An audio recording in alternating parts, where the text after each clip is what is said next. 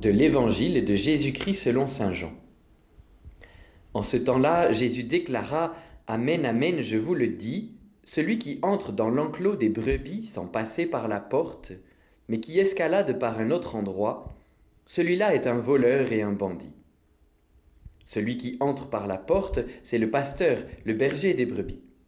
Le portier lui ouvre et les brebis écoutent sa voix. Ces brebis à lui, il les appelle chacune par son nom et il les fait sortir. Quand il a poussé dehors toutes les siennes, il marche à leur tête et les brebis le suivent car elles connaissent sa voix. Jamais elles ne suivront un étranger, mais elles s'enfuiront loin de lui car elles ne connaissent pas la voix des étrangers. Jésus employa cette image pour s'adresser aux pharisiens, mais eux ne comprirent pas de quoi il leur parlait. C'est pourquoi Jésus reprit la parole. Amen, amen, je vous le dis, je suis la porte des brebis. Tous ceux qui sont venus avant moi sont des voleurs et des bandits. Mais les brebis ne les ont pas écoutés. Moi je suis la porte. Si quelqu'un entre en passant par moi, il sera sauvé.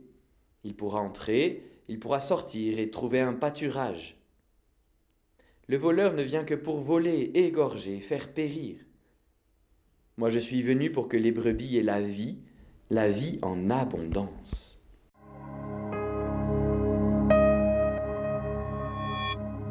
Dans l'évangile d'aujourd'hui, Jésus nous parle de sa voix. Est-ce que nous savons reconnaître sa voix?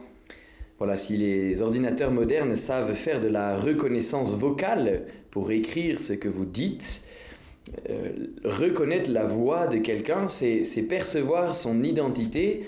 Vous voyez, même si nous ne le voyons pas, je trouve que les aveugles, c'est toujours très impressionnant la manière dont ils peuvent mémoriser nos voix et, reconnaître une personne euh, alors qu'ils n'ont pas entendu si souvent que ça et qu'évidemment ils ne la voient pas.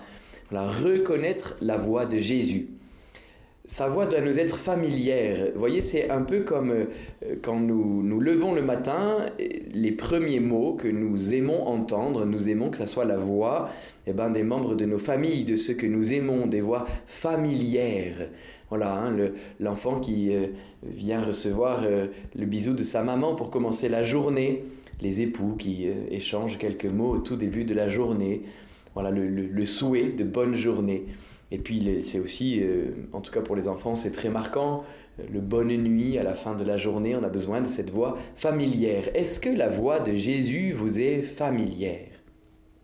Alors dans cet évangile, il me semble qu'il y a trois petits critères pour nous aider à la reconnaître. Le premier critère, c'est que Jésus nous dit que il est toujours en train de nous pousser dehors, de nous pousser dehors ça veut dire euh, que la voix de Jésus nous invite toujours à aller au-delà de nous-mêmes, à aller avec audace à la rencontre de l'autre et du monde. Vous voyez, à l'inverse de, ces groupes où on cherche à rester entre soi, eh bien, Jésus nous appelle toujours à nous dépasser, à aller au-delà de nous-mêmes. Et ça, c'est, c'est le message du pape François qui nous dit tout le temps, je voudrais une église en sortie.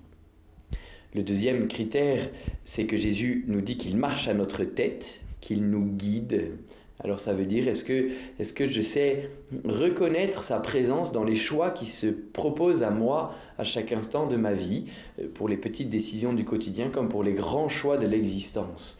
Est-ce que je, je reconnais qu'il est là et que dans tous les choix qui viennent, eh bien, il m'invite plutôt à l'un ou à l'autre? Puis le dernier critère, c'est la dernière phrase, je suis venu pour que vous ayez la vie et la vie en abondance la, voix de Jésus nous invite toujours à une plénitude. Elle est jamais, elle est jamais mesquine, elle est jamais médiocre. Toujours, elle, nous donne une plénitude, la, joie qui déborde, qu'on ne sait pas arrêter, quelque chose qui, qui est contagieux. Alors demandons au Seigneur de pouvoir reconnaître sa voix. Je vous souhaite une bonne journée.